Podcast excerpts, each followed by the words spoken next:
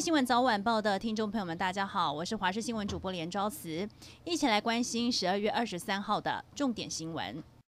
昨天指挥中心公布染疫的案七七一是广明光电子公司的员工，全集团也立即加强防疫措施，要求员工避免群聚，在室内都要戴好口罩。但上午的上班时间，却还是看到有员工聚在吸烟区吞云吐雾，也没有保持社交距离。而厂区附近通勤时间人潮少了许多，很多人都绕路而过。而厂区内则是持续加强消毒，来确保防疫。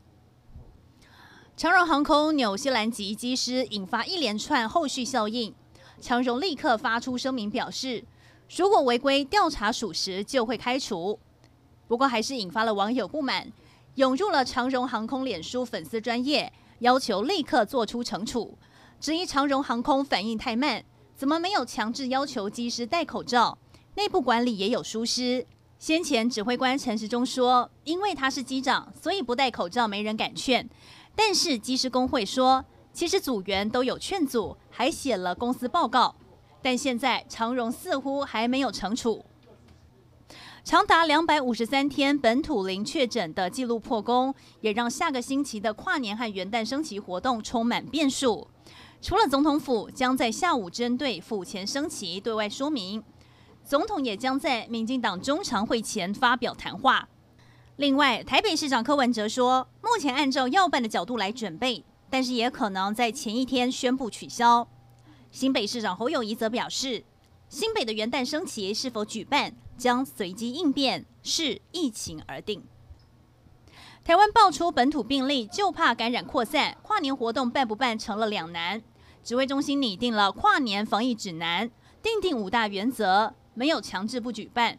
但专家则认为，只要人多聚集的地方就会有风险，加上跨年活动人一多，空气又闷。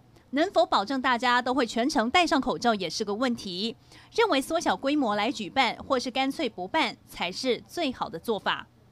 疫情一开始，不少民众抢买口罩，买到缺货。这几个月，因为国内疫情控制得好，口罩买气冷却。不过，随着昨天指挥中心公布国内新增一例本土个案，马上就不少民众到药局来买口罩。药师说，大概增加了一成的买气。连带酒精、防护衣这些防疫物资，询问购买度也都增加，显示出民众绷紧神经，不敢松懈防疫。明天立法院要投票表决美猪进口的行政命令。上午农委会主委陈吉仲特别上了广播节目，再次重申，明年一月起，民众购买猪肉或其他加工制品，都可以看到清楚的产地标示，要民众不用担心。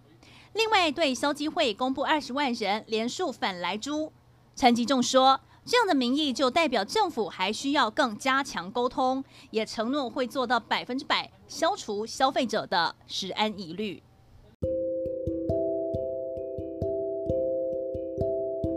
以上就是这一节新闻内容，非常感谢您的收听，我们再会。